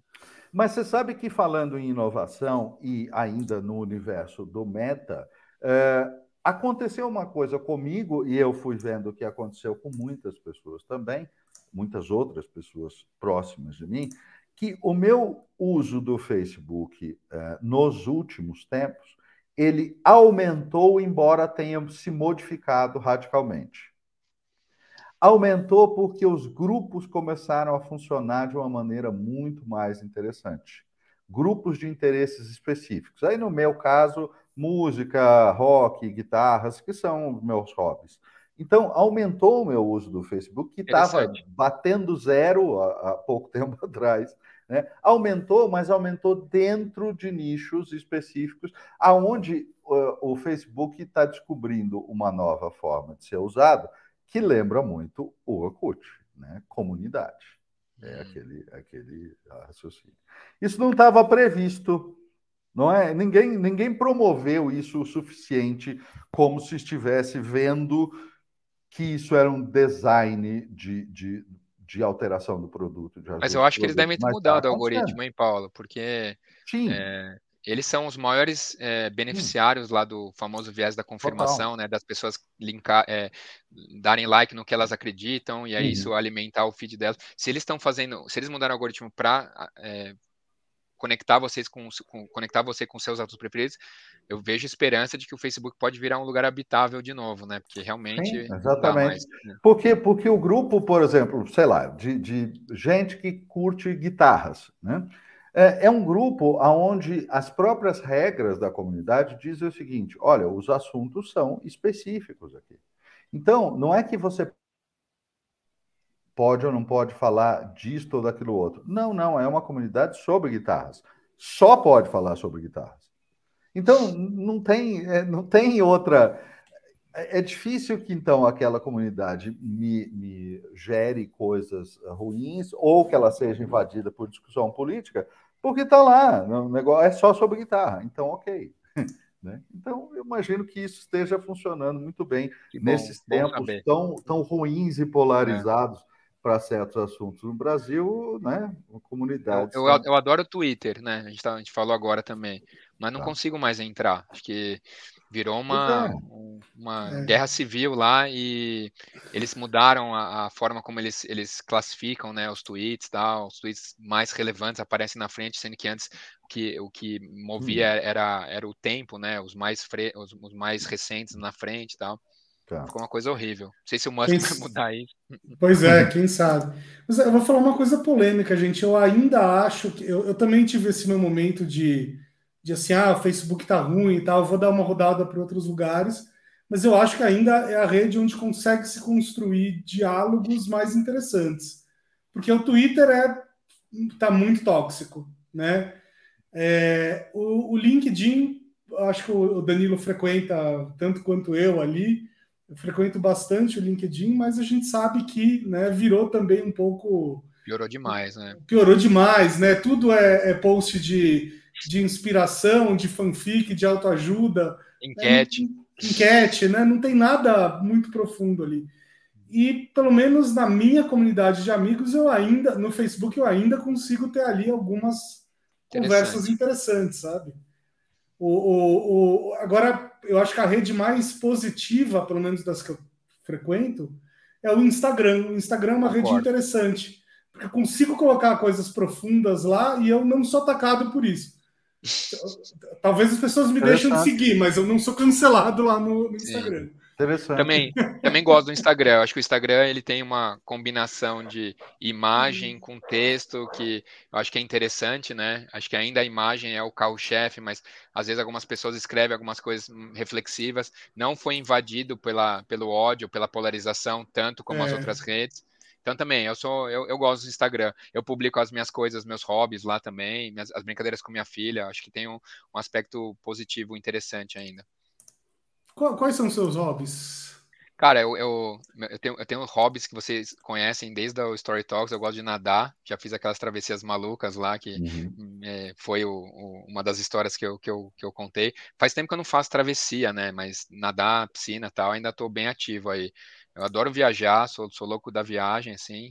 É, mas assim, algumas, alguns hobbies meus, eles, eles, eles têm a ver com algumas coisas que, de certa forma, é, estão conectadas com a minha carreira, etc. Tal. Eu adoro escrever, então, uhum. desde, minha, desde a época da pandemia, minha filha agora está com oito anos, mas na pandemia ela tinha quatro, cinco. A gente cria história junto, eu estou escrevendo essas histórias agora. Então, é, ah, virou, virou, uma válvula de escape na, na pandemia de tadinha, né? Ela, ela ficou presa, filha única. Uma, filho único na pandemia é uma desgraça, né? Não, espero que não tenha mais pandemia, porque, Bruno, acho que você tem um filho só, né? Não sei se você vai continuar com um filho só, mas pensa nisso. Se tiver outra pandemia, bota mais um filho aí no jogo. Então, a gente foi, foi o jeito da gente escapar desse, dessa coisa. Então, a gente já escreveu outras histórias, tá? Uma coisa que eu gosto muito, tal. É, eu gosto de é, visualização de dado, sabe? De fazer um gráfico bonito, com informação e, e tentar é, contar uma história com, com, com esse gráfico, tal. então às vezes eu posto. Eu gosto, eu gosto de fazer diagrama de Venn, sabe? Aquele lá que tem lá as bolinhas tal, e no meio tem uma, uma coisa que é, é comum às outras bolinhas tal. Então, é a minha, minha nerdice e tal, né? Tem a Maczice, essa é a minha nerdice e tal. Nerdice total. É, eu gosto de cinema, gosto de série. é, você vê que tudo tem a ver com história, com, com coisa. Por isso que eu me identifico pra caramba com o propósito de vocês, assim. Quero fazer o, o, o, a, o curso avançado aí que eu vi que vocês anunciaram recente, tal. Sim, segunda edição em maio, venda, inscrições abertas. Vou, vou tentar me organizar para fazer. que bom, que bom, fico feliz. Tá no mudo, Bruno. E aproveitando o jabá para quem estiver ouvindo, né? Próximo curso aberto, uh, final de janeiro. Final de ah, janeiro, veja lá no nosso site. Curso aberto e o próximo edição do curso avançado, aí só para quem já fez o Story Talks, como é o caso do Danilo, aí sim em maio do ano que vem, mas já ambos já com inscrições abertas, storytalks.com.br, você vai encontrar tudo lá. E, e, pode se inscrever que o mundo não acabou. Não sei quando você está ouvindo isso aqui, mas o mundo não acabou. E, em maio acho que vamos estar, vamos tá, vai, acho que tende a, a, uma normalidade, né? Acho que depois de cinco meses de resultado eleitoral, enfim. É, esperamos. É. é. ainda não sabemos que hoje é 27 de outubro, o dia que gravamos, então não, é, você tem futurologia para 2023, Danilo? Então, Nós falamos eu... sobre isso, tendências e tudo. Você tem tem alguma coisa, alguma visão nesse sentido? Eu sou, eu sou adepto da, da galera da Box, fazendo o jabá deles aqui, da M-Web, né, que é uma super uhum. futurista aí é, de nome, né, que está uhum, tudo uhum. é, super pop no, em todos os SXSWs e eventos de inovação. É, a gente não é, a gente não prevê futuro, no máximo a gente ajuda a criar o futuro, né? E, e a gente tem que se munir da, da, das melhores informações, né? E hoje em dia isso não é trivial, né? As melhores informações difícil, né? Um lugar. O desafio neutro. hoje é filtrar, né? É, é isso. É filtrar. Para criar os cenários, né? É. É. Então, assim, é, a Box adora usar o exemplo do, dos carros voadores, né? Ah, será que a gente vai ter carro voador em 2030? Então você começa a se perguntar, né? Quem está fazendo carro voador? Quem, é, quais são as perspectivas? É, mal tem é, lei para drone, né? Imagina. Então a gente está tão longe disso e as pessoas às vezes querem antecipar uma coisa, querem criar um futuro que não existe, né? Então, a gente não prevê, a gente ajuda a criar o futuro junto, tal. E eu sou muito, eh, de novo, em favor de criação de cenários, colocar uhum. informações que ajudam a, a tornar esses cenários é, críveis, né? E, e, e, e de alguma forma é, palatáveis para quem vai consumir a, o, esses cenários e você agir para todos os cenários, mas com mais ênfase naquele cenário que você acha que tem mais chance, né? Que parece ser o, o que realmente vai acontecer.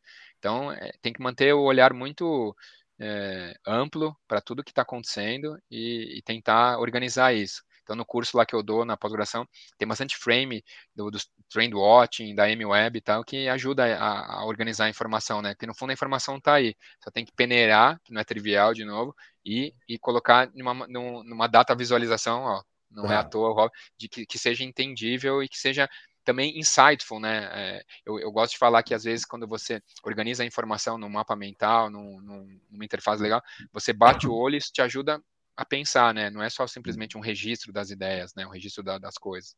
Às vezes eu tenho a impressão que a, a, a, futurologia acaba criando um pouco do futuro também. Você tem essa impressão? Por exemplo, um monte de gente um começa a falar sobre uma sobre carro voador. Vamos supor, aí não tem ninguém fazendo carro voador. Mas isso vira um buzz tão grande que aí de repente alguém vai começar a investir nisso. Não acontecem esses movimentos?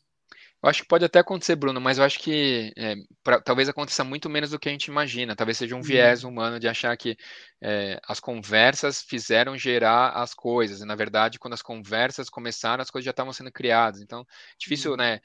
Colocar numa linha do tempo, mas sim, é, sim. eu acho que o exemplo que a Box fala dos carros voadores é muito verdade. Quando, desde o De Volta ao Futuro 2, né, que acho que foi em 1990, se fala de carro voador, e, a, e a, outro dia, 2015, né, que foi o, a data do De Volta ao Futuro 2, né, gente não tá nem, nem drone, tá, tá, tá na, na rua, né? Quiçá o carro voador, né? Então.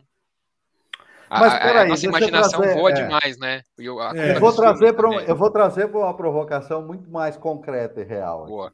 Um influencer de tecnologia essa semana postou o seguinte: ele, ele fez um post dizendo assim: não, você está louco se você comprar o iPhone 14. Não faça isso, porque o Elon Musk vai lançar um celular completamente revolucionário Uau. daqui a pouco tempo.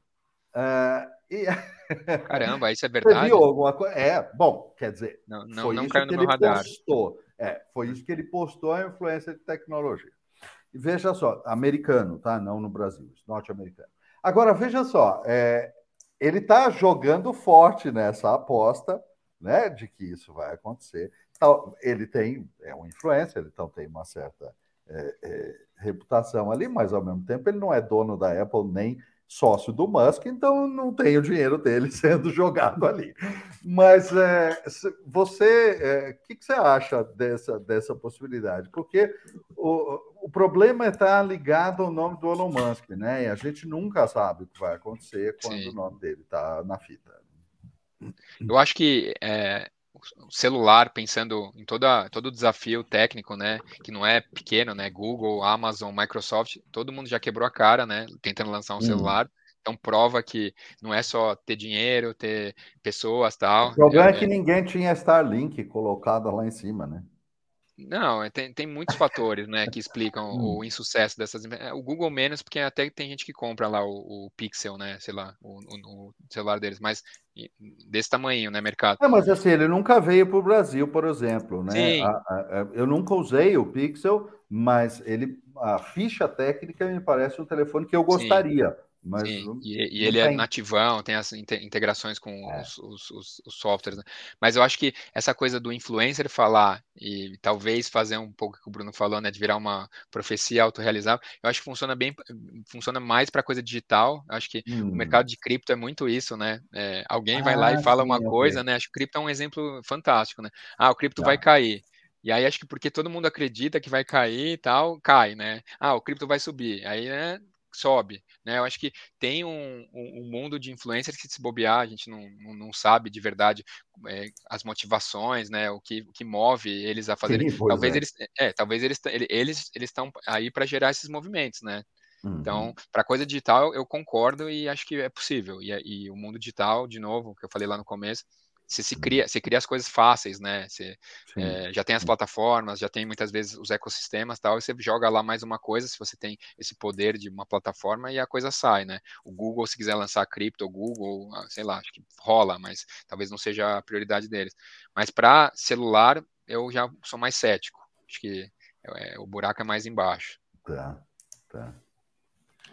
É, eu, quando eu dei esse, esse exemplo, na verdade, o, o, quando eu falei disso, o exemplo que eu queria ter dado era, por exemplo, dos filmes de ficção científica, né, das séries ah, de ficção tá. científica, que muitas vezes acabam inventando coisas, né? Dizem que o dizem que Star Trek, por exemplo, acabou uh, inspirando, né, vários inovadores, cientistas. O tablet, né? Hum. O tablet, né, o celular. Não sei até que ponto isso é verdade, mas tem um pouco desse mito, né?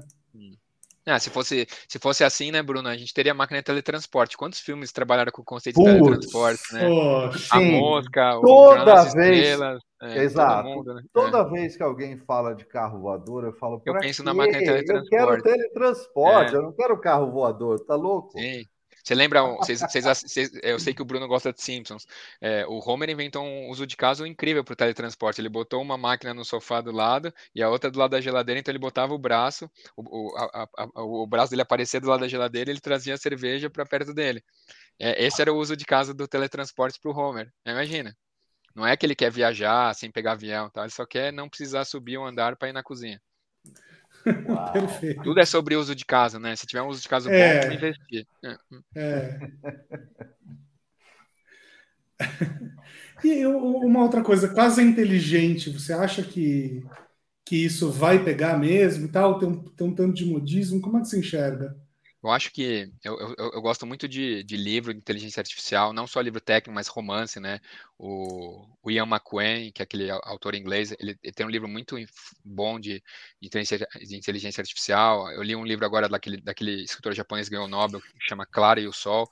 É, eu acho que tem uma coisa sobre inteligência artificial que não é que ela, ela é negligenciada, mas é, a gente tem alguns, alguns comportamentos tão, tão automáticos, né, tão, é, que a gente não, não, não precisa pensar para fazer, né, que, faz, é, que a gente aprende desde pequeno, né, bebê, tal, olhando, etc, tal, que a inteligência artificial parece que ela tem dificuldade de emular as coisas simples, né, então quando a gente fala de inteligência artificial, a gente tende a pensar lá no cara que ganha lá do, do Kasparov, do, do, do da coisa matemática, do algoritmo, mas eu acho que ainda vai demorar muito tempo para ter um robô, uhum. uma máquina que é, imita o comportamento humano, porque tem muita parte do comportamento humano que é difícil de imitar porque a gente nem sabe o que, que é.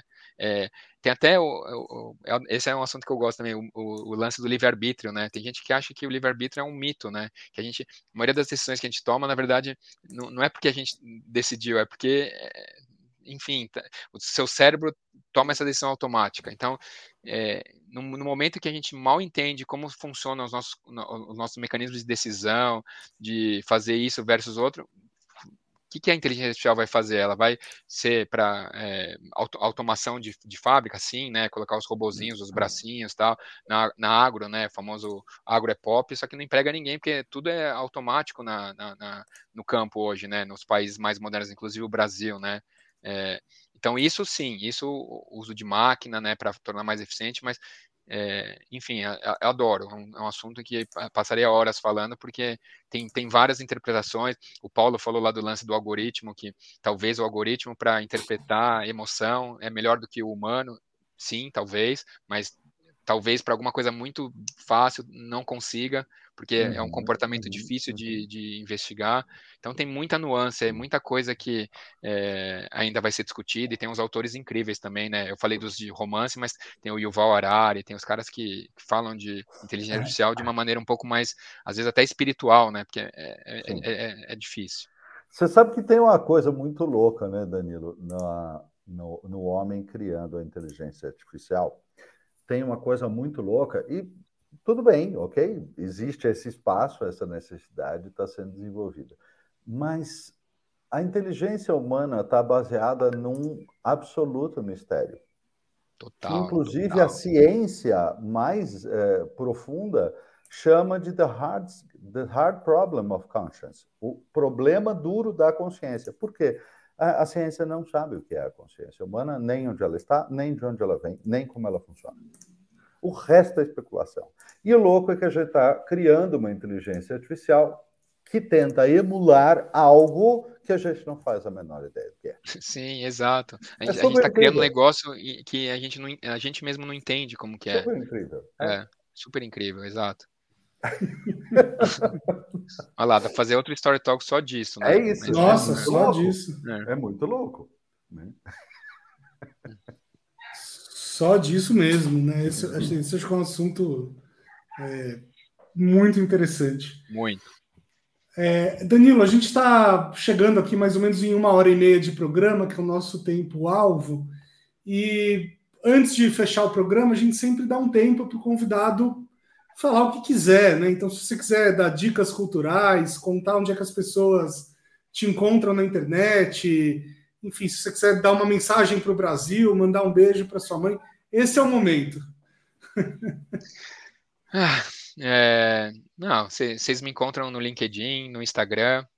É, no Instagram é, eu me permito é, passar vergonha com as, com as, com, as, minhas tentativas, né? Eu sou muito do test and learn, né? Jogar uma ideia lá e ver como as pessoas respondem, né? Então é um, é um, é um gráfico, é, uma, é um, até, até charge, às vezes eu gosto de fazer, mesmo não sabendo desenhar direito e tal. Então, meu trabalho aparece lá. Vocês, vocês me encontram na SPM, é, se bem que agora está meio caótico, mas lá na Joaquim Távora, lá no, no prédio SPM Tech. É, me encontram por aí. É, hoje, hoje eu estou muito no home office, né? Acho que é, me adaptei muito ao, ao, home office. Eu, imaginava que acho que eu, eu, não seria uma pessoa muito adaptável, porque eu sou meio disperso. É, é as coisas coisas interessantes roubam minha atenção, sabe? Tipo, criança que vê um balão, vai correndo atrás do balão. Mas e aí a uma... gente descobre que não tem coisas interessantes no lugar de trabalho. Pois é, não, você, você acaba, né, por exemplo, né, ótimo voltar de férias, né, e, e, e a, as, as, pessoas às vezes fazem aquelas perguntas protocolares, aí como foi as férias, e elas não querem ouvir, né, elas fazem só não. uma pergunta, você não precisa é. mais sujeitar é. isso, né, então é ótimo, né, exato, acho home que a gente é aprende, futuro da vida, home office é. é legal porque a gente não desperdiça tempo com, com coisas que a gente nunca gostou e fingia que gostava ou nem percebia, né, Boa. de novo, mecanismo cerebral incrível, é, então estou muito em casa, estou pelo bairro aqui, é, com, as, com, as, minhas cachorras que vocês conheceram, minha filha que gosta de passear, tô, tô viajo, gosto de viajar em família tal. É, e tô aí assistindo seriados, adoro, adoro é, temática de terror. Se vocês tiverem dicas depois, me falem. Tô assistindo seriados agora na Netflix, não, não me pegou ainda, mas vai ter um do Guilherme Del Toro agora no final do mês, que daí parece que vai ser bom. Mas estou aberto a sugestões aí, então. Olha, sobre é... terror, eu, eu recomendo qualquer um do Mike Flanagan, conhece? Não, eu tô assistindo dele, o Clube da Meia-Noite, mas não me pegou, cara. Os dois é, anteriores dele, que incríveis. Então, o Clube da Meia-Noite é um pouco diferente, né? Mais, é mais drama, menos terror. Isso. Mas o, aquele primeiro da mansão. Nossa, é, mim, esse é incrível. Esse é o melhor. É ele tem uma, né, é, uma, uma condução Diga de história. Diga um nome para que vão assistir. Eu não estou entre eles, eu não vejo terror, mas vamos lá, é, indiquem de verdade. Como é o nome do, do, do da série? É, a, a, Maldição da Casa da Colina. É, é, baseado no livro da Shirley Jackson, que é uma, uma autora incrível de terror que ela é, ela é, americana, falecida, porque ela é da década de, de, sei lá, 30, 40 e tal. E aí acho que o Flanagan pegou dois livros dela e adaptou. Eu, eu não lembro o nome, Bruno, cara, me ajuda é, a, a, é, a Maldição da, da Mansão Rio é o, é. é o esse, é o, o esse é o melhor. Uhum. Aí tem a Maldição da, da Mansão Bly, ou Bly, sei lá como se fala. Esse eu não, não me pegou muito. Tem a Missa da Meia-Noite, que eu achei incrível, mas aí já é uma outra incrível. pegada. Né? Missa da Meia-Noite é, é, é, uma mistura de gêneros absurda, né? as coisas pois vão é. acontecendo, é. você, vai, você vai falando, caramba, realmente aconteceu isso? Mistura filme de zumbi com vampiro, com. É, enfim, é incrível. Não, e com, e com puta drama, né? Com umas atuações é. incríveis, assim. Porque podia não ter o vampiro, podia não ter o zumbi, ainda assim os personagens seriam incríveis. Assim. Sim. E, é. e é, é, tipo Breaking Bad, as, os protagonistas é. morrem e você fala, caramba, e agora? Quem que vai, vai, vai ser o. A, a né? É, é, incrível. Esse eu acho que vale a pena você dar uma olhada, Paulo. Porque não é. Não, não, não há hipótese. Não, não há hipótese. Não é porque o terror dele não é um terror clássico, entendeu? É um é. terror diferente. É. Não, mas uh, zumbis uh, já, já jogaram para completamente fora do meu campo. Não, não há hipótese. Mas, tem, mas eu tem uma, tem uma, uma literatura latino-americana é, de autoras femininas que estão trazendo terror e que é incrível. Tem uma argentina chamada Mariana Henriques, ela vale muito a pena ser, ser, ser, ser conhecida. Tem uma, tem uma equatoriana que escreveu um filme chamado A Mandíbula, é super recente, saiu crítica na Folha. O, filme, é o livro é incrível. Tem uma boliviana que fez um livro de contos, que agora não fugiu o nome, e tem uma mexicana que bebeu do Labirinto de Fauno, aquele realismo mágico, mas que traz um pouco de história junto tal. Então também recomendo literatura feminina latino-americana, quem gosta de sobrenatural, Muito de terror bom. tal. Gente, essas são dicas de alguém que realmente se aprofunda no gênero, hein? É, quando dá, né, Bruno? Porque a vida não é fácil, né, cara? É. é. Não, olha, tô, tô, vendo que a gente vai te convidar ano que vem, não para falar de inovação, mas para falar de, de terror. gênero terror aqui. Olha, faz uma, um módulo terror, né? Como que você cria histórias de terror que mexem no imaginário, no subconsciente da pessoa e, e, e, a, e a, mensagem fica ainda mais forte, né, na, na cabeça da pessoa. É, é vocês é. querem a minha participação? É bom expandir isso para terror e fantasia. Tá Mas bom, é, não tem problema. Fantasia tá, tá e sci-fi, aí tá maravilhoso. Isso. Muito bom. Tô inclusive comprando mandíbula agora na, na Amazon é, em homenagem ao Danilo. Boa. Muito bom. Tá bom. Ah, e, e sci-fi, os livros do Andy Weir, lá, O Perdido em Marte, o último livro dele, Devoradores de Luz, deixa eu ver, tá na minha estante aqui. Devoradores de Estrelas. Incrível esse, esse filme. É o cara que Opa. escreveu Perdido em Marte, lá, que virou o filme sim. com Mad Demo. Esse Legal, cara, junto com aquele Black Crouch do Matéria Escura, melhores autores de sci-fi ultimamente. Pode pegar esses dois. Muito obrigado pela dica para mim também. Ótimo. Sensacional. Maravilha. Danilo, muito obrigado pela, pela obrigado. presença. Finalmente deu certo, né? A gente está tentando Finalmente. combinar faz um, um tempinho. Aliás, a gente tem falado isso para todos os convidados, né? Nas, você já viu, Paulo? Nas últimas gravações a gente sempre fala, pô, finalmente deu certo e tal. Acreditem, Exatamente. vai dar certo. É, é não, Exatamente. Tem um monte de gente pré-convidada que ainda não veio, mas é. tem uma fila grande as pessoas. É, o bimestre, o bimestre não, não nos foi muito favorável uh, para que a gente conseguisse tempo para fazer, por diversas dificuldades, diversas coisas, mas é. o importante é que agora a gente está conseguindo recolocar aos poucos aí no trilho. É isso aí. Obrigado aí pelo convite e estamos aí. Se precisarem de, de mim e, e, eu vou, vou analisar com carinho essa segunda a, a aula avançada para quem já participou, porque eu sou fã Maravilha. de vocês e o Bruno sabe disso. Muito bom, muito bacana. Obrigado. Muito obrigado e vamos ver se a gente vive uma história de zumbis aí na né, partir de domingo ou se o Brasil vai estar normal. tchau, um abraço, tchau, tchau. Valeu. Valeu.